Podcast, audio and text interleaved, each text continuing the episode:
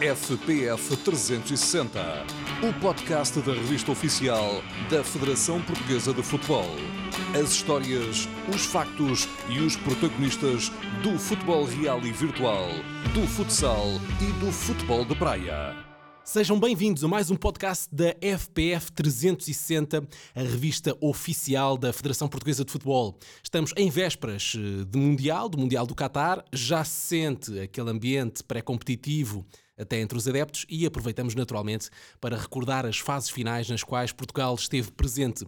Por isso, uh, temos connosco uh, Pedro Pauleta, atual diretor da Federação Portuguesa de Futebol uh, e um dos avançados escolhidos por António Oliveira para o Mundial 2002, há 20 anos já na Coreia e no Japão. Pauleta, tudo bem? muito, muito obrigado por, ter, por teres aceitado este, este convite. Já passaram 20 anos, né? Já passaram 20 anos. Ora, e a esse propósito, antes de irmos assim à conversa propriamente dita, eu uh, desafio-te aqui a, num, a um momento musical, no fundo.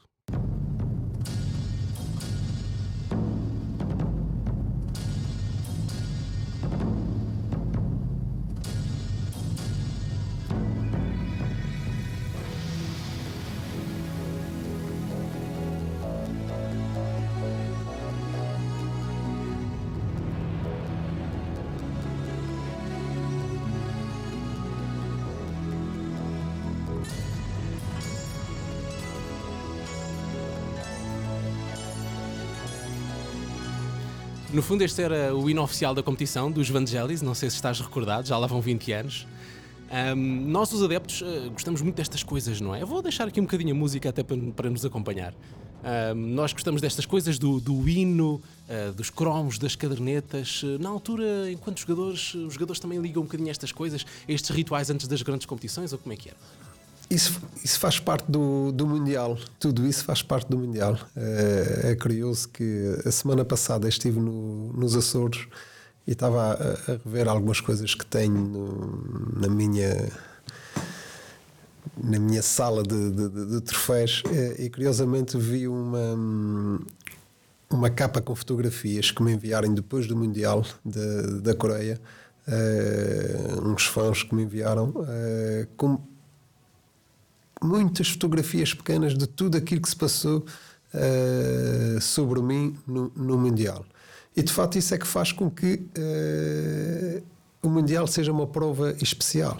É óbvio que nós todos, enquanto éramos crianças e enquanto somos jogadores uh, que gostamos dos cromos, ainda hoje eu gosto de fazer coleção do, do, do, dos cromos, portanto, tudo isso, a música, o hino Uh, o ambiente no, no estádio, uh, a forma que é vivido cada jogo, cada treino, uh, cada palestra, tudo que envolve uma seleção nacional de, na, na, presença do Mundial é, é muito especial para qualquer jogador. Vamos ouvir mais um bocadinho.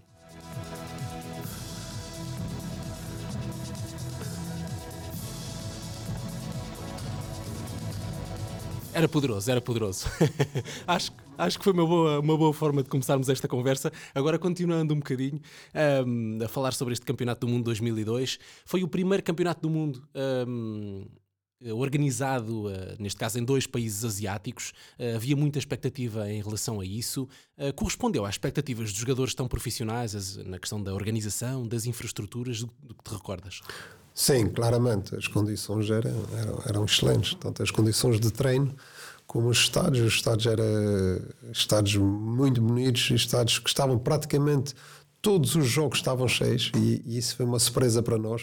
Uh, e depois, com o decorrer do, dos jogos, é que nós nos apercebemos que então eles dividiam o estádio, metade era de Portugal, por exemplo, e metade da, da Polónia, uh, com coreanos. Uh, só que vestiam a camisola, uns estavam vestidos de camisola de Portugal e outros vestidos com a camisola da Polónia. mas a maior parte dessas pessoas era todas, todas coreanas. É, e ainda por cima, sempre estádios cheios, não é? Cheios, completamente cheios. Os, jogos, os três jogos que nós fizemos no, uh, nesse Mundial foram, foram de fase jogos uh, com um ambiente no estado uh, excelente. É óbvio que, que, o jogo contra a Coreia, contra a equipa da casa, o ambiente era, era uma loucura, mas os outros dois jogos foi, foram, foram ambientes muito bons. Um, foi também uh, o teu primeiro Mundial e aquele que marca o início de uma fase excelente da, da Seleção Nacional, que desde aí não falhou mais nenhuma qualificação. Uh, já eras um jogador consagrado, na altura, se não, se não me engano, uh, já jogavas no, no Bordeus e a convocatória era previsível de alguma forma, mas, mas imagino que tenha sido, digamos, um objetivo atingido, não é? Estar num Campeonato do Mundo, representar Portugal num Campeonato do Mundo. Sim, acho que qualquer jogador, independentemente do estatuto que ele tenha na seleção ou não, eh, quando chega uma convocatória para o Mundial, acho que toda a gente fica à espera, é durante essa manhã que sai a convocatória, porque de facto eu, vi, eu, eu vejo o selecionador dar o teu nome.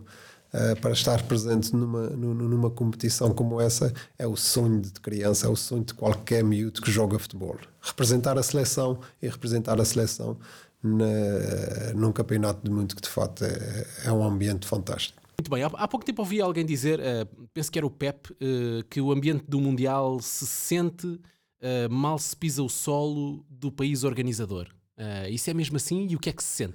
Sim, porque à chegada, à chegada ao aeroporto, onde vai-se realizar esse, esse Mundial, vejo o aeroporto para já todo tudo enfeitado com, com, com, com as cores do, do, do, Mundial, com, com a mascote do Mundial, com as pessoas que vão te receber ao, ao aeroporto, de facto, uh, já, já, já mostrem esse, esse ambiente, já mostrem essa, uh, que algo vai se passar de diferente né, durante, durante algum tempo nesse país. Uh, e o que é que, nesse momento específico, em 2002, do que é que te lembras? Lembro perfeitamente do dia que chegamos, que chegamos à Coreia. De facto, o aeroporto estava, estava cheio de gente à nossa espera, muita gente mesmo à, à espera dentro do aeroporto e fora, e fora do aeroporto e lembro-me uh, do autocarro, da maneira que o autocarro estava todo uh, com as cores de, de, de, da Coreia, com as cores do, do Mundial, com, com, com, o troféu de campeão do mundo no, no autocarro.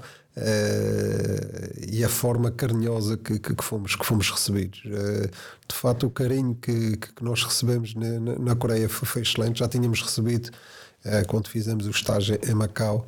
Uh, mas a chegada à Coreia, de facto, foi, foi, foi um momento uh, impressionante para nós. A chegada ao hotel, uh, recordo-me um hotel enorme. Quando chegamos ao hotel, ao hotel, a quantidade de pessoas que estavam, que estavam à nossa espera, não podemos esquecer Naquela altura tínhamos o Luís Figo num patamar muito, muito elevado. Bolador, na altura. Bolador, exatamente. E, e, portanto, a expectativa da, da, da nossa seleção era enorme. Desportivamente não foi um Mundial uh, positivo para Portugal, derrota com os Estados Unidos por 3-2, vitória com a Polónia por 4-0 e nova derrota com a equipa da casa, a Coreia do Sul, por 1-0. Uh, daqui a pouco vamos falar um bocadinho, claro, do, do jogo com os polacos, mas uh, para já pergunto se, apesar de tudo, é possível que um jogador recorde coisas boas numa competição que, que não correu assim tão bem, não é? Sim, houve, houve, coisas boas, houve coisas muito más. Tínhamos uma seleção muito boa. Uh, um grupo de jogadores de grande qualidade. Basta ver os jogadores que não eram titulares nessa seleção, a qualidade que, que eles tinham. E de facto começamos, começamos mal a prova. Os primeiros 15 minutos contra os Estados Unidos, de facto, marcaram-nos muito para essa competição. Uh, sofremos três golos rapidamente. Quando nós acordamos, estávamos a perder 3-0 e depois foi sempre atrás do, do, do prejuízo, a pressão aumentou. Uh, apesar de acabarmos este jogo por perder por 3-2, Uh, ainda tivemos oportunidades para empatar o jogo e, e, no jogo seguinte, que era o jogo decisivo contra a, contra a Polónia, conseguimos, conseguimos vencer. Uh, fizemos um grande jogo nesse, nesse dia. Uh, e depois o último jogo contra a equipa da casa, contra uma seleção que fez um campeonato muito excelente, com um ambiente magnífico no, no, no estádio uh, onde a certa altura o, o, empate bastava para nós e, e pronto, e não, e, não, e não conseguimos. Nesse jogo ficamos reduzidos a, a nove, uh, tivemos duas expulsões, portanto, tudo aconteceu nesse Mundial em uma seleção que tinha condições para fazer um grande Mundial. Então, agora sim, é aquilo que eu proponho. Vamos, vamos lá aqui falar um bocadinho de, de um jogo que aconteceu 10 de junho uh, de 2002, Dia de Portugal, de Camões e das comunidades portuguesas, em Jeonju na Coreia do Sul. Uh, Portugal precisava de ganhar à Polónia para continuar a sonhar com a qualificação para a fase eliminar do Mundial e apareceu o ciclone dos Açores. Vamos ouvir.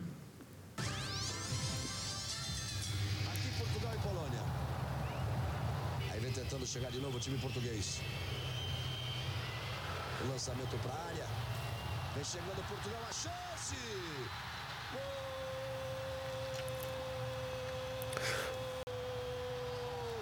de Portugal.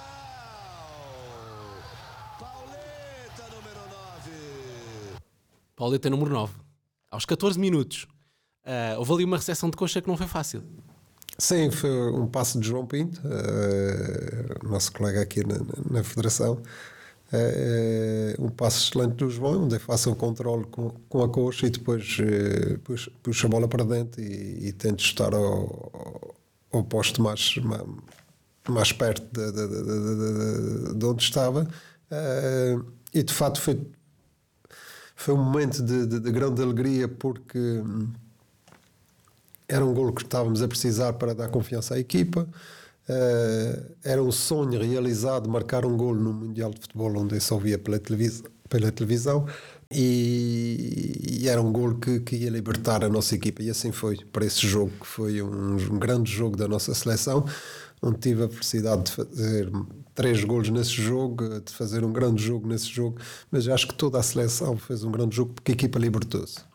Exatamente, e ainda por cima, ah, enfim, havia. ah, nós na comunicação gostamos destas coisas, não é? Havia um avançado do lado contrário que era o Olizadebe, se não estou em erro, não era? Que era também bastante interessante, não é? E, portanto, digamos assim, nesse, confronto, digamos assim, entre, entre avançados, ah, começaste ali logo, digamos assim, a ganhar vantagem, não é? em termos de destaque, claro. E também em frente tinha, tinha o Dudek, um guarda-redes de, de, de, de- grande nível do, do, do Liverpool, um guarda-redes que, que fez uma carreira excelente. Eh, e portanto, hum, para um avançado que está, no, que está numa prova dessas, eh, fazer um golo logo aos 14 minutos dá-te uma confiança enorme. eh, e era aquela confiança que nós todos precisávamos para, para desbloquear um bocadinho tudo aquilo que nos acontecer no, no, no primeiro jogo. Ora, o segundo golo já foi na segunda parte. Faz a abertura pro Beto. Já correu ali na frente. Sérgio Conceição, olha o Pauleta. Gol!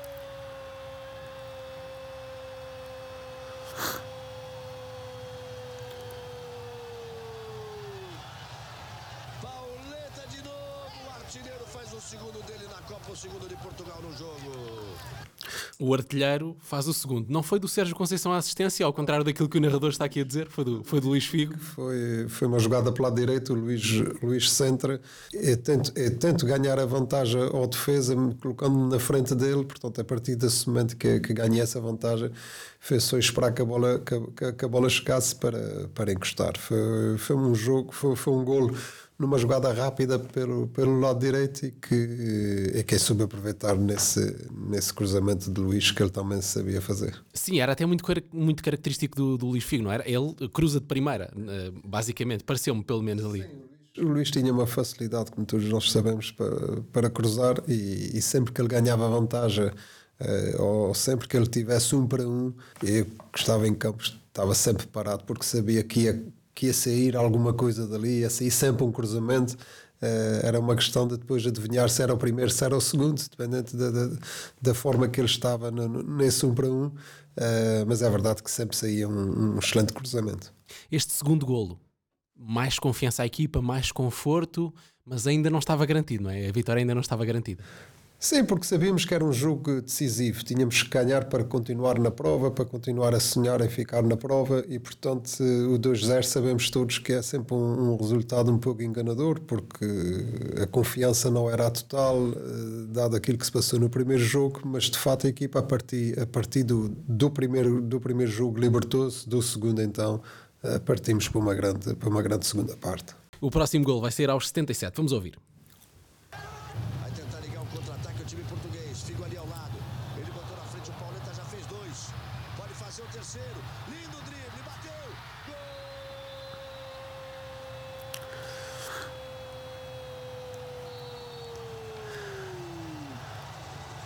De Portugal!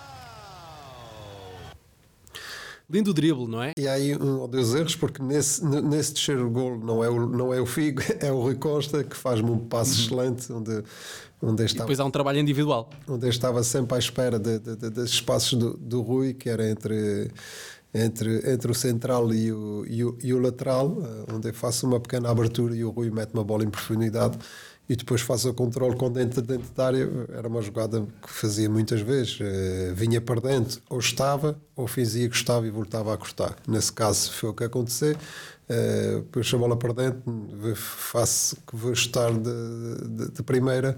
O defesa, quando se vira, corta a bola outra vez para fora, para o pé esquerdo e, e chute cruzado um hat-trick no Mundial? Algo que nunca passou pela minha cabeça. Eu não queria acreditar que aquilo estava, que estava a acontecer, uh, apesar de logo a seguir mandar uma bola ao poste, se não estou em erro, portanto ainda, ainda podia ter feito mais um gol. Eu vi algumas coisas e remataste muito fora da área nesse jogo, penso Nesse eu. jogo, sim. Nesse jogo, de facto, fiz um, fiz um grande jogo. É o jogo eh, na seleção, se calhar, da, da, da, da do melhor que, que, tenha, que tenha feito ao serviço da seleção. Eh, porque criei muitas oportunidades, sentia-me muito bem fisicamente. Uh, e tinha jogadores com, com, uma qualidade enorme atrás, atrás de mim, porque sabia, eu sabia que a qualquer momento eu ia ser bem servido. Uhum. Um, um hat-trick no Mundial, uh, um sonho concretizado, obviamente.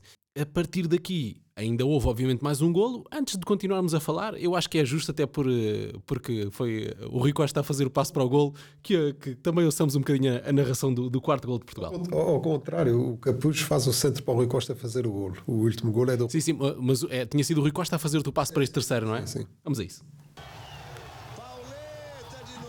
Ainda aqui, mais uma repetição. E agora sim o quarto golo.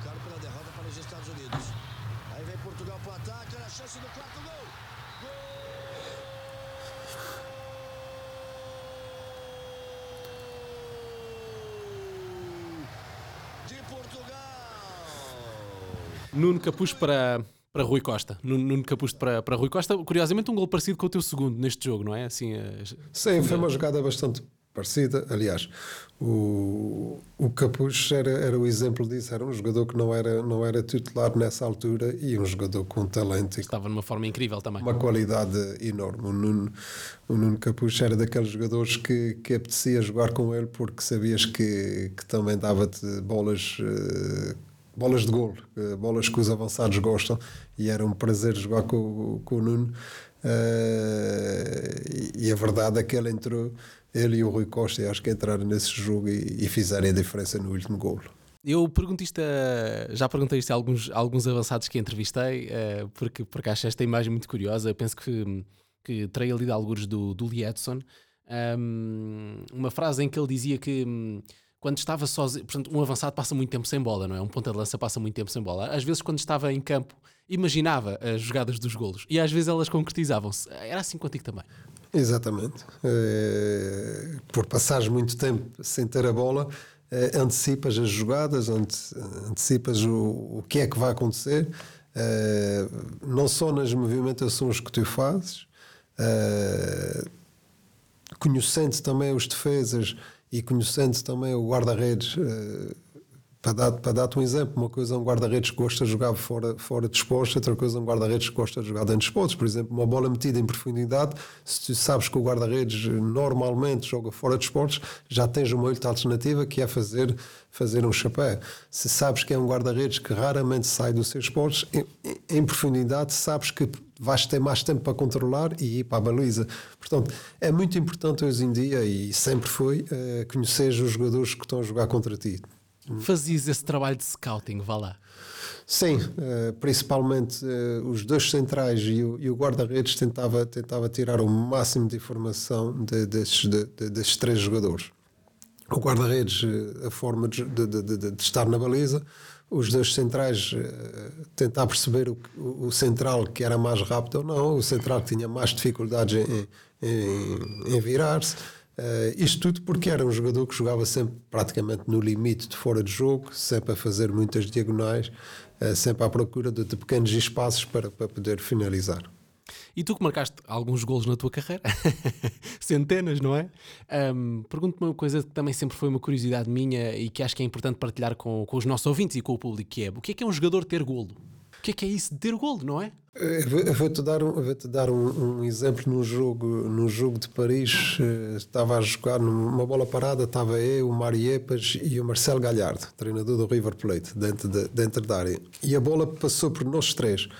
Aliás, passou pelo Mário, passou pelo, pelo Marcelo e sobrou para mim e eu fiz gol. E, e no, final, e no final do jogo, o, Mar, o Marcelo Galhardo veio ter comigo e disse: A bola vai sempre ter contigo. Isso não é normal. e, e, é, e, é, verdade, às vezes não era porque tinha feito nenhuma movimentação. Uh, e isso é que é o, o golo, isso é que chama-se é o avançado que tem o golo. Ele sabe onde é que, vai, onde é que a bola vai, normalmente vai, vai cair, uh, mas também em momentos que não fazes nenhuma movimentação, a bola vem ter contigo. E isso acontece normalmente aos avançados, aos verdadeiros, aos verdadeiros número novos. Eh, normalmente isso, isso acontece. Acontecia muitas vezes comigo, é verdade. Mas não há aí uma vertente de trabalho. Ou seja, quando eu digo uma vertente de trabalho, é estás treinas tanto finalização, estás tanto tempo no campo a tentar marcar golos no treino, Uh, que, que, depois as coisas acontecem naturalmente. Sim, também tens que conhecer os jogadores que jogam, que jogam contigo e que estão à tua volta, sabendo a qualidade desses jogadores, onde normalmente um, um jogador em dificuldade numa, numa ala normalmente vai centrar ao primeiro posto, porque se não está se não está confortável, não vai ter força suficiente para meter a bola no segundo posto. Portanto, normalmente aí já sabes que a bola vai aqui no primeiro posto. Portanto, se fizeres um movimento ao primeiro posto e antecipares a defesa, já ganhaste uma grande, uma grande vantagem. Depois, é o que eu digo, tens que conhecer os jogadores que tens à tua volta e, e, saber que normalmente o que é que eles fazem, que tipo de passos é que eles fazem, que tipo de, de movimentação é que eles querem que tu faças uh, e tens que aproveitar isso tudo, porque o adversário não, não, não, não, não te conhece tão bem, nem conhece tão bem os teus colegas, uh, por isso tens que aproveitar esse momento. E eu tinha muito essa inteligência dentro, dentro, dentro do campo, nas movimentações. Eu não era um jogador muito rápido, mas, mas isolei-me centenas de vezes não, não era um jogador que tinha um remate muito forte, mas fiz muitos golos fora da área. Uh, portanto, uh, não era um jogador que, que, saltava muito de cabeça, mas fiz muitos golos de cabeça, principalmente aparecendo no primeiro posto e outras vezes aproveitando os desvios no primeiro e aparecendo ao segundo posto sozinho. Portanto, é o cheirinho a golo que, que, que, nós, eh, que nós chamamos aos avançados, é ser um bocadinho uh, aquele, o garganeiro, o fominha, o avançado que, que, que, que, está sempre ali para marcar, algumas vezes sendo egoísta em alguns lances para fazer o gol. Mas, Só se via baliza, como se costuma dizer. Mas isso uh, tem muito a ver do que é um avançado, uh, só vê baliza, só vê, só vê o guarda-redes na sua frente e portanto eu tinha muito isso. Antes de voltarmos aqui ao Mundial 2002, eh, ainda tenho aqui algumas perguntas, mas são mais um. Já agora aproveitando aqui a tua presença, só mais uma pergunta em relação a isto que eu acho que é muito interessante, que é, uma, é, é, é como dizias, que é Uh, marcaste muitos gols de cabeça e tinhas características muito próprias. E eu acho que ouvi alguém, já não, já não sei quem sinceramente, mas dizer, pensou que era do Raul, do Real Madrid, a dizer: não é especialmente alto, não é especialmente forte, não, é, não tem uma técnica especial, mas mete a bola lá dentro. Sempre. o Raul é o maior exemplo disso, num nível, num patamar muito maior. Uh, é, prova, é prova disso. Não era um jogador alto, não era um jogador rápido, não era um jogador estava com o pé direito, não era um jogador que, que estava muito forte com o esquerdo, uh, mas a verdade é que todos os anos fazia muitos golos e golos decisivos. E portanto o avançado é um pouco isso, é aproveitar as suas, uh, suas características, as suas qualidades, uh, a, sua, a, sua, a sua movimentação, porque basicamente é isso, um avançado tem que se movimentar e tem que criar espaços, tem que criar espaços não só para o, para o colega que tem a bola, mas também espaços para si, para poder finalizar, para poder ganhar Uh, um segundo dentro da área é, é, é, muito tempo, é o tempo suficiente para estar em melhores condições de finalizar. Regressando aqui então um bocadinho ao Mundial. Um, ehm, globalmente, eh, qual é que foi a impressão que este Mundial te causou em termos de jogo? Um, ehm, eu admito que a primeira ideia que me vem à cabeça é que o Brasil foi campeão a jogar com uma linha de 3 atrás, uh, mas há outros factos que tal, talvez uh, chamem a atenção. A Coreia chegou longe, a Alemanha foi a Alemanha, com o Klose em boa forma, se não me engano, foi mesmo o melhor marcador do, do campeonato. Aliás, quando tu fazes o teu hat-trick, na altura, só o Miroslav Klose é que tinha feito a Arábia Saudita também. Uh, e depois a França ficou em último do grupo depois das, das vitórias no Mundial 98 e no Euro 2000. Cheirou um bocadinho aqui a fim de ciclo, não é? Na, naquela geração de ouro francesa. Sim, houve, várias surpresas nesse, nesse Mundial. Sinceramente, não sei se já tiveste a oportunidade de falar com mais alguns colegas que tiverem nesse, nesse Mundial. Eh, é, nós com essa seleção podíamos ter chegado muito longe. Uh, Passaram-se muitas coisas antes e durante e, e depois desse Mundial com, com, essa seleção, com esse grupo, uh, sem querer arranjar desculpas nem, nem culpas para, para ninguém. Mas passaram-se muitas coisas que não deviam ter passado, que, que hoje em dia é impensável acontecer. uh, porque essa seleção tinha jogadores de uma qualidade enorme. E olhavas para o banco os jogadores que não, que não jogavam no, no, no, naquela altura e, e via jogadores que, que eram titulares em qualquer outra seleção. Uh, e, e, foi uma seleção que fez um apuramento uh, excelente, com grandes jogos, com grandes vitórias. Uh, acho que podíamos, se passássemos essa primeira fase que, que devíamos ter passado, acho que tínhamos conseguido, tínhamos conseguido ir muito longe nesse, nesse Mundial. Depois o Brasil foi o Brasil do, do costume uh, sempre presente nos mundiais, sempre muito fortes, numa forma de jogar diferente, que o Scolari utilizou a forma de três, mas também com os dois laterais que ele tinha, era perfeitamente, era perfeitamente natural uh, jogar com esses dois extremos, nem se pode chamar dos laterais, não é? Uh, a França, de facto, era o fim, foi o fim do ciclo de, de, daquela, daquela seleção que foi campeão da Europa e campeão do, e campeão do mundo. Uh, aliás, foi campeão do mundo e foi campeão da Europa. Uh, e a Alemanha, a Alemanha, a Alemanha de sempre, que chega à final, que perde a final com, com, com o Brasil, mas foi, foi uma, um Mundial bastante, bastante disputado.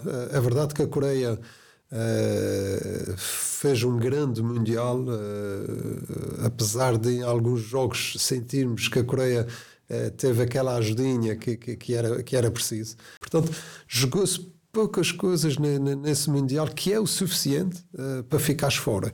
E isso é um alerta para qualquer seleção, e principalmente para a nossa, que, que, que a partir daí tem estado sempre nas grandes competições e, e, e vai estar eh, no, no, no próximo Mundial. Uh, há pequenas coisas que podem fazer a diferença entre estás dentro da prova ou estás fora da prova. E depois disso acontecer, já não há volta a dar. E de alguma forma, eu compreendo que eventualmente vocês na altura não tenham pensado dessa forma, absolutamente normal, mas uh, serviu de lição para, para o futuro, não é? Aliás, serviu de lição logo para 2006, correu muito melhor, muitíssimo bem, não é? Chegamos às meias finais. Sim, em 2006 eh, estamos a falar em coisas totalmente diferentes. 2006 foi, foi um excelente Mundial, uh, onde, jogamos, onde jogamos a meia final contra uma seleção já um bocadinho renovada, mas contra uma seleção francesa de grande, de, de grande nível, com, com, jogadores de uma dimensão enorme. Uh, mas é verdade que, que 2006 não tem nada a ver com, com 2002. O, o jogo que nós praticávamos em 2006 já com jogadores diferentes, porque estamos a falar já em quatro anos de, de diferença. Uh, e, e, quando falo na seleção de 2002, uh, que falo no, no, grande coletivo que nós tínhamos de, de, de jogadores, eram jogadores que estavam todos na idade dos 28, 29, 30 anos, que estavam numa, numa idade boa, uh, de, no pleno das suas capacidades. Uh, em 2006, esses jogadores já, já praticamente quase, quase todos já não estavam nessa, nessa, outra, nessa outra seleção. Uma grande parte desses jogadores já não estavam em 2006. Um, e falaram depois há um senhor chamado Luís Filipe Scolari que, que depois orienta a seleção portuguesa, que se tornou campeão do mundo em, em 2002. Vocês falaram sobre esse Mundial? Calhou em conversa? Sim, falávamos. Sabe que a ligação que nós temos com, com o Brasil e, e com o Scolari a partir, a partir dessa altura era uma ligação bastante forte, porque nós também sabíamos a, a qualidade dos jogadores uh, da seleção brasileira, quando olhavas para, para, para, o, tri, para o tri da frente, né? Uh, com o Ronaldo, o, o Rivaldo e o, e o Kaká, uh, só, e, e, o Ronaldinho. Ronaldinho Augusto. Sim, sim. Penso, penso que na altura ainda era Ronaldinho Gaúcho. Estava-me a lembrar do Ronaldinho, mas esses quatro jogadores, de fato, eram jogadores que faziam a diferença, a diferença a qualquer momento. Portanto, era, era uma seleção com uma, com uma, com uma, com uma qualidade, uma qualidade enorme. E, e o Scolar veio veio, veio, veio, acho que na altura certa para, para Portugal, porque veio trazer coisas diferentes para a nossa, para a nossa seleção, uh, uma forma de estar, uma forma de pensar, uma, uma forma de, de, organizar, uma forma de, de unir a, a, seleção nacional, não só os jogadores, mas, mas tudo o país, uh, que vem nos ajudar bastante. E agora, para finalizar, vem aí o Mundial do, do Qatar, baseando-te uh, na tua experiência de um antigo jogador que jogou dois campeonatos do mundo. Que conselho darias a um jogador que, que vai jogar a sua primeira grande competição, o seu primeiro campeonato do mundo agora, no Qatar, em 2022? Que aproveite todos os segundos que tiver no Mundial, porque de facto são momentos diferentes, são momentos marcantes, são momentos que, que, que, ele não vai esquecer mais na sua vida e, portanto, nada melhor do que aproveitar cada segundo, cada minuto, cada hora, cada dia estiver ao serviço da seleção, fazendo aquilo que eles mais gostam de fazer, que é jogar futebol, que é representar a seleção nacional, que acho que é o maior orgulho que a gente pode ter, e que é representar uma prova que é a prova mais importante no mundo do futebol, que é o, que é o Mundial. Portanto, acredito que a nossa seleção, os jogadores da nossa seleção, a qualidade dos jogadores que nós temos, é, só temos que estar confiantes em que eles todos vão fazer uma grande, uma grande competição. Pauleta, muito obrigado pela tua presença aqui. Foi um gosto uh, entrevistar-te e ouvir-te e falar um bocadinho sobre o futebol. No fundo, foi isso, não é? Exatamente, muito obrigado. Acho que foi uma bela forma de terminarmos esta conversa. Assim que está desse lado a ouvir-nos, recordo-lhe que este é o podcast FPF 360, a revista oficial da Federação Portuguesa de Futebol, e estamos a conversar com antigos internacionais portugueses a propósito dos Mundiais, onde a principal equipa das esquinas esteve presente. Até breve e obrigado.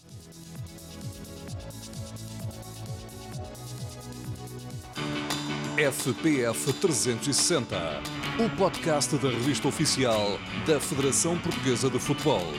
As histórias, os factos e os protagonistas do futebol real e virtual, do futsal e do futebol de praia.